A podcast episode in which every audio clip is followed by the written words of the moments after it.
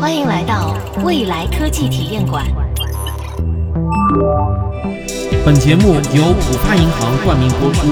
浦发银行零售金融因投入而不同，智联生活，照见未来。二零二零年十月九日，伦敦玛丽女王大学、剑桥大学和特罗茨克高压物理研究所在科学杂志的子刊上发表了一项研究。在这项研究中，科学家们通过实验数据和理论计算，证明了声音的最快速度啊，它是一个常数。那我想大家应该都知道，声音在不同的介质里传播的速度是不一样的。声速在空气中呢，大约是三百四十米每秒；声音在水中的传播速度呢，是一千四百五十米每秒。我们可以看出一个规律，那就是介质的密度越大，声音传播的速度就越快。其实呢，这个现象还是很好理解的。声音的传播本质上就是传播介质里的原子振动动能的传播，所以呢，物质越是致密啊，声音的传播也就越快。但是呢，恐怕很多人就不知道，物质的疏密程度啊，它并不是影响声音传播速度的唯一变量。声音在氧气里的传播速度呢是三百二十六米每秒，这跟声音在空气里的传播速度相差不多。但是你能猜出声音在氢气中的传播速度吗？如果你以前并不知道这个数值的话，那我打赌啊，你会猜不到，因为声音在氢气里的传播速度是惊人的一千二百七十米每秒，与声音在水里的传播速度差不多，是空气中传播速度的四倍。原来声音的速度还会与传播介质的原子量成反比，也就是说，传播介质的原子量越小，声音的传播速度也就越快。科学家们先是根据量子力学创建了数学模型，然后又在各种各样的材料上验证了他们的理论预测。实验表明，声音在固体氢中传播的速度与声音传播的理论极限速度非常的相似，达到了每秒三十六千米。这个速度啊，比声音在空气中的传播速度足足快了有一百多倍。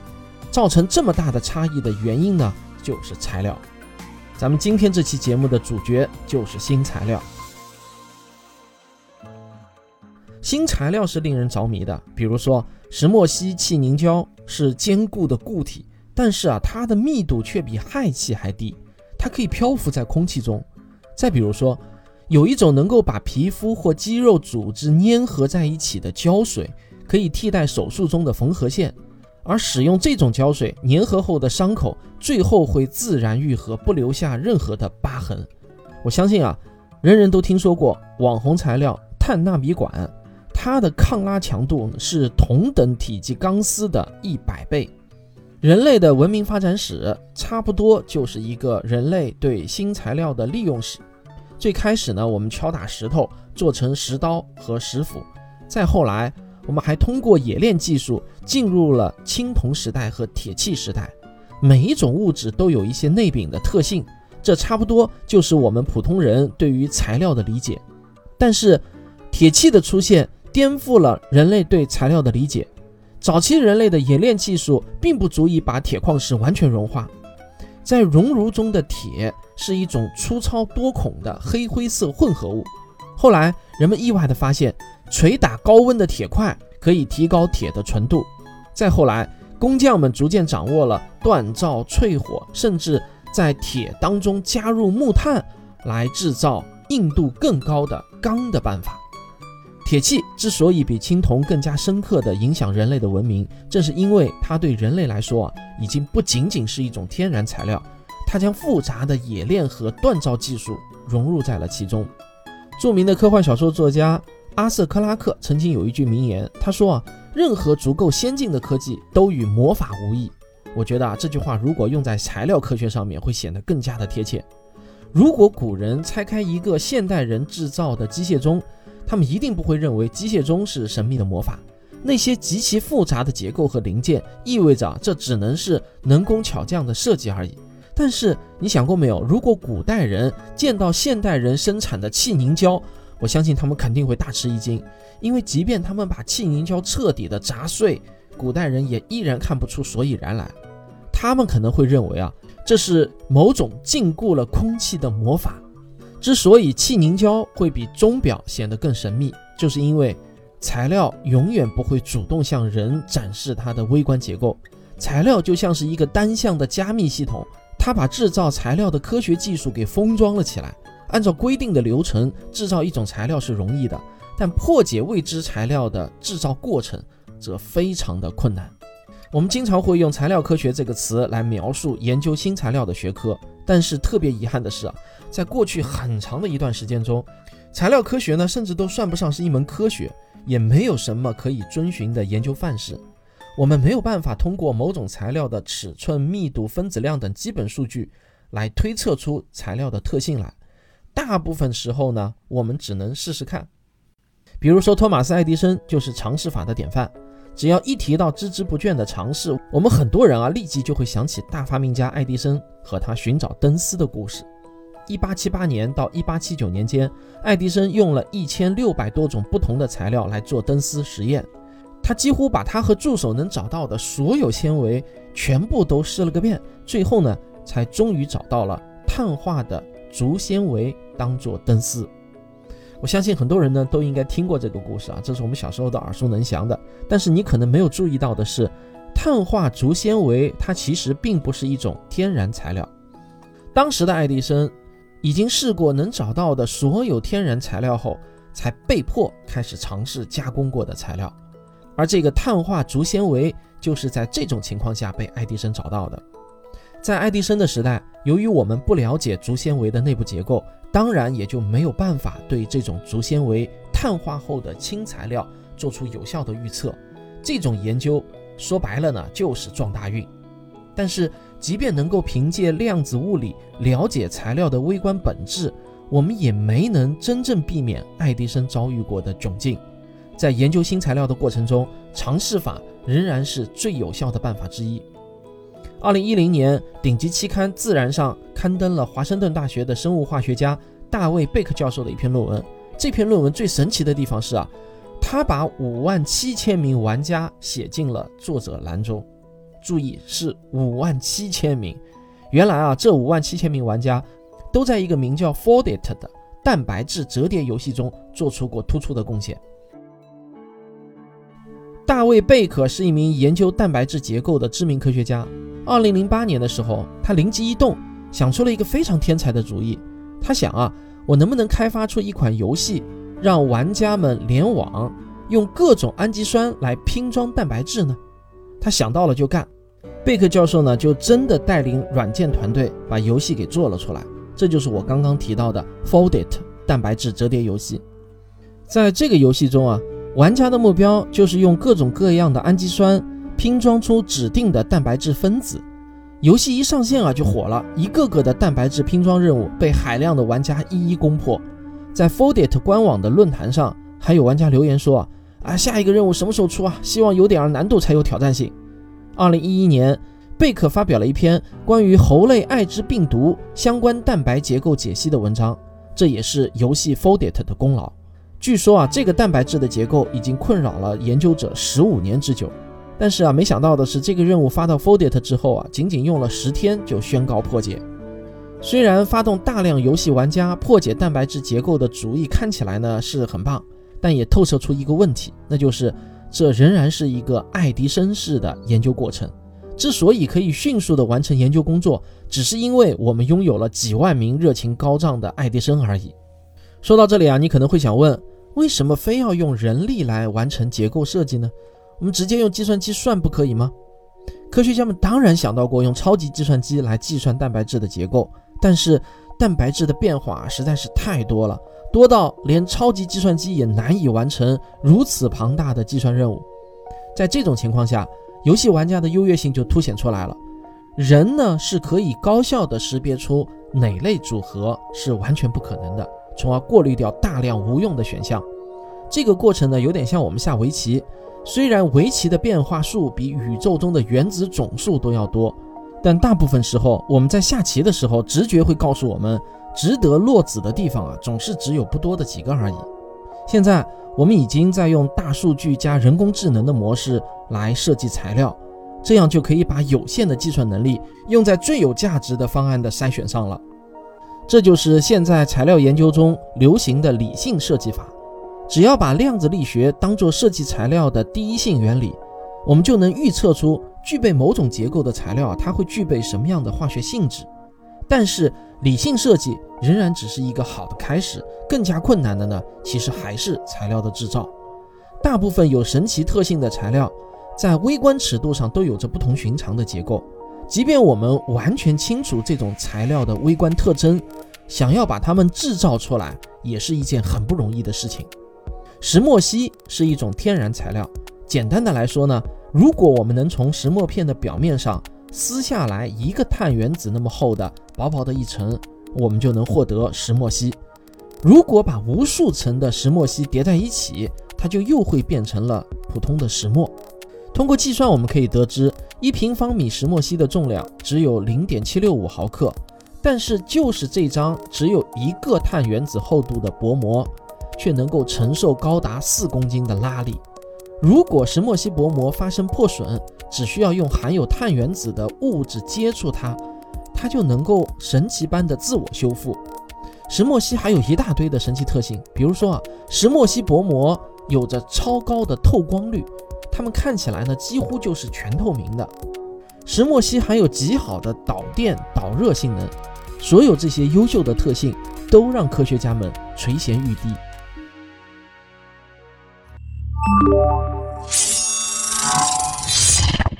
早在1948年，科学家们就通过电子显微镜观察到了很薄的石墨样本，但是在当时的条件下，人们根本无法确定。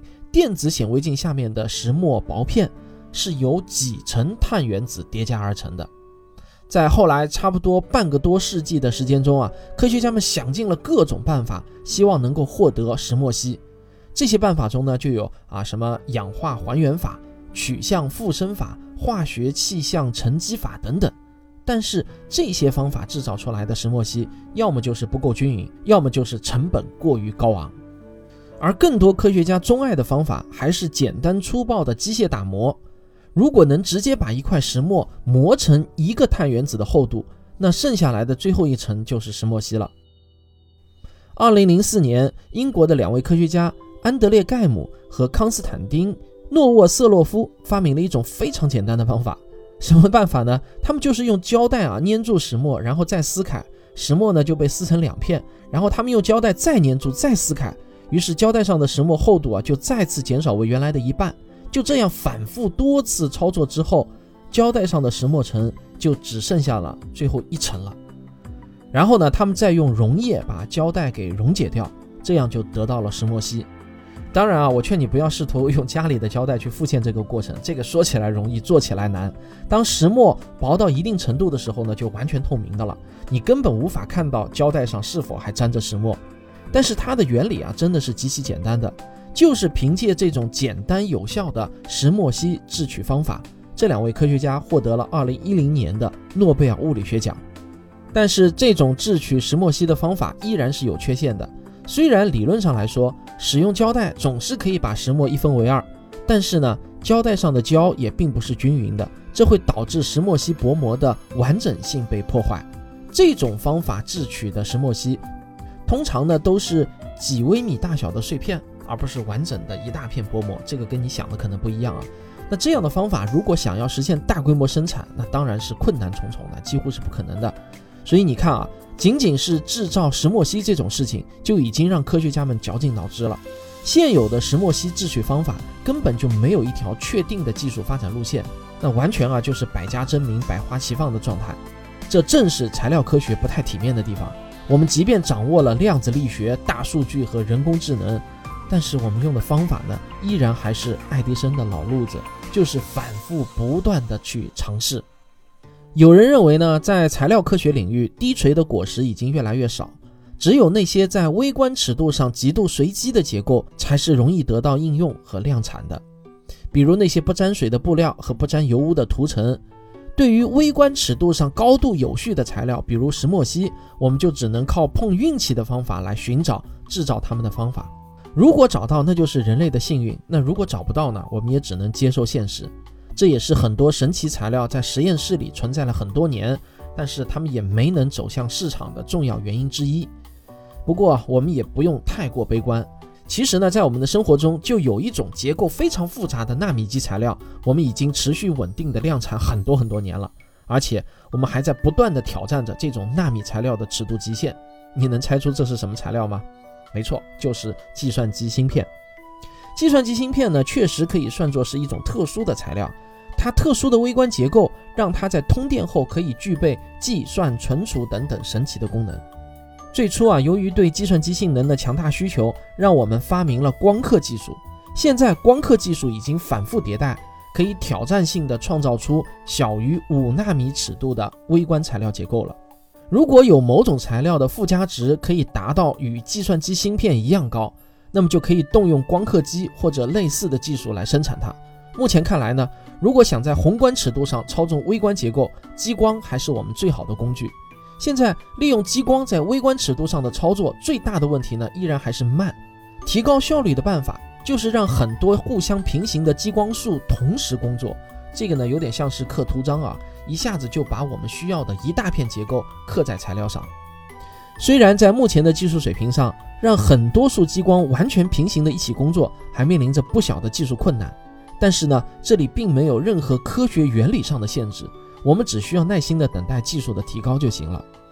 除了光刻技术，还有另外一种制造材料的思路，那就是利用微观上的量子力学规律，让材料实现微观层面上的制造，或者呢叫做自组织。我们生命体内的 DNA 和 RNA 分子啊，就是一种非常神奇的材料。这些材料能够在极小的尺度上记录海量的信息。还能够利用这些信息，通过自组织的方式来创造各种各样的蛋白质。大家还记得咱们节目在一开始的时候我提到的用于替代缝合的胶水吗？这种胶水就是利用化脓性链球菌分泌的一种蛋白质而制造的。皮肤和肌肉组织都是由蛋白质组成的，想要把它们粘合起来非常的困难。但是这种特殊的蛋白接触到组织细胞的时候，就会与周围的蛋白质形成牢固的化学键，这就起到了粘合的作用。用这个思路，我们还可以有针对性的设计出各种各样的胶水。比如说，某种胶水完全不粘手，但是却可以牢固的粘合金属或者陶瓷。我们可以提前在计算机中设计出这些蛋白的结构，然后再通过基因编辑技术。把某些细菌改造成生产蛋白质的机器，从而量产这类蛋白。由此可见啊，在新材料的研发上，我们现在面临的最大困难就是我们无法随心所欲的在原子层面上操纵物质的结构。现在我们已经具备了大量的理论基础，科学家们也很清楚目标是什么。就拿石墨烯的生产做例子吧，科学家们早就知道了石墨烯的存在。也知道了它的结构、它的特性，但是呢，我们就是没有办法找到一种廉价生产它们的方法。另一方面啊，在基因编辑技术上，虽然我们已经能够实现基因的敲除和剪切，但这些技术都是用了一些巧妙的方法来进行相对粗糙的基因剪辑工作。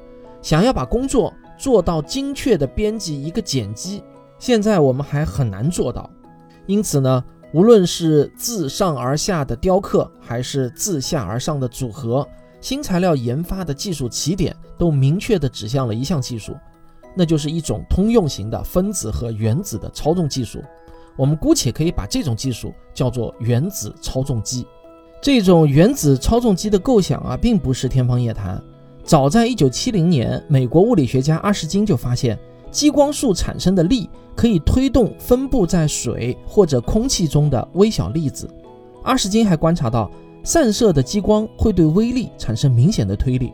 一九八六年，阿什金展示出改进的实验，他只用了一束聚焦的激光来照射粒子，激光的散射光与激光本身组成了一个陷阱，它就像镊子一样把粒子给固定住了。这就是著名的光镊，镊子的那个镊啊。那阿什金也因此呢被后辈称为光镊之父。在观看了这个实验后，让阿什金在贝尔实验室的同事华裔科学家朱棣文大受启发。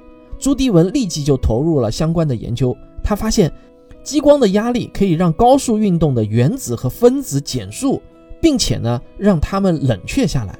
他用来自不同方向的多数激光把原子控制住。一九九七年，朱棣文幸运地凭借着激光冷却和捕获原子的方法，先于阿什金获得了诺贝尔物理学奖。而到了二零一八年啊，已经九十六岁高龄的阿什金终于等来了他的诺贝尔奖。他发明的光镊也是目前最有希望的一种制造原子操纵机的技术原理。那么我们不妨可以畅想一下，在原子操纵这个技术起点被突破后，我们再来制造任何一种想象中的材料，都将不再是一件困难的事情。在量子力学理论、大数据和人工智能的共同驱动下，对新材料进行理性设计，已经成为了新材料设计的新范式。只要我们能够通过计算来设计出一种新材料，我们立即就可以尝试生产它。在这个阶段，一种新材料能否大规模生产，仅仅取决于市场对这种材料的需求。不过，能设计就能生产，这还不是材料科学的终极状态。人工智能加大数据的设计模式，其实呢，仍然是受到人类经验的限制的。毕竟，大数据就是人类的工作经验嘛。我们可以大胆想象，当量子计算机能够参与到寻找新材料的工作中时，我们就可以放弃设计，而采用。地毯式搜索和排查的方法，把可能有用的材料全部都穷举一遍。那个时候啊，我们真的会迎来一次井喷式的新材料爆发，大量我们想都想不到的新材料可能都会被排查出来，等待我们去生产和使用。下面呢，我们可以随意开几个脑洞啊，这真的是我们随意开的脑洞啊，大家也不用太较真。但是呢，我们通过这些脑洞呢，可以大体上感受一下新材料对我们生活的改变。比如说，未来的高分子材料可能永远不会老化，更不会磨损，它们可以自动修复表面和内部的伤痕，而需要的原料呢，只不过是空气中无处不在的二氧化碳和水而已。就好像植物利用光合作用，可以将空气中的二氧化碳转换成各种有机物一样。同类的可以吸附和固定二氧化碳的材料。可以被大规模的生产和部署，用来回收大气中的二氧化碳。只需要紫外线的照射，这些材料就能把二氧化碳固化到内部。这些材料吸收了足够的二氧化碳后，就可以当做固体燃料烧掉，把里面的碳呢重新释放出来。这是一种全新的太阳能利用方式。有了这类材料，那人类也就不再为碳排放问题而担忧了。新材料会让我们对太阳能的利用效率大大的增加，甚至远超过植物的光合作用。这可以让我们人类直接摆脱对化石能源的依赖。建筑物的外墙完全用可调节透光度的太阳能电池板来建造，人们可以根据需要来调节进入室内的阳光强度，多余的阳光则可以高效地转变成电能储存起来。大规模使用太阳能电池板还能够减少楼体发热。改善城市热岛效应，让城市的空气更清新。在这个新时代啊，制造业可能会有这样一句流行语：能用材料解决的问题，就不要制造机器。这句话确实没错。如果你家的地毯可以自己除尘，那还要吸尘器干什么呢？如果你家的玻璃可以自净，那还要擦窗器有什么用呢？如果你家的墙体本身就能帮你调节温度，那还要空调和暖气管道有什么用呢？新材料。不仅会全面的改善我们的生活环境，还会深入的改变我们的衣食住行。曾经有一句话是这样说的：工业时代没办法用水和泥土制造出苹果，但是苹果树可以。但是到了新材料爆发的时代，我们也可以自信地说，苹果树能做到的，我们也行。无论我们如何大开脑洞，我们所能想到的改变，也只是真实未来的冰山一角而已。可以说。一种新材料浓缩了用于设计和生产这种材料的全部科学技术。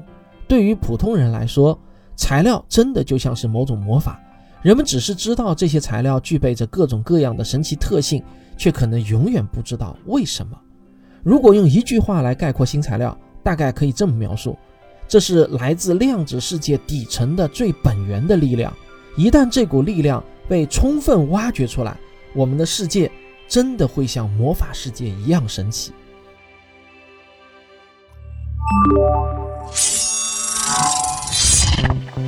好，今天关于新材料的畅想呢，就到这里了。在节目即将结束的时候呢，我又要公布今天的知识彩蛋了。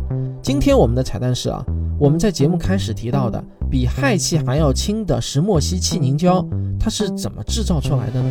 如果你对这个问题感兴趣啊，我会在未来小课堂继续为你讲解。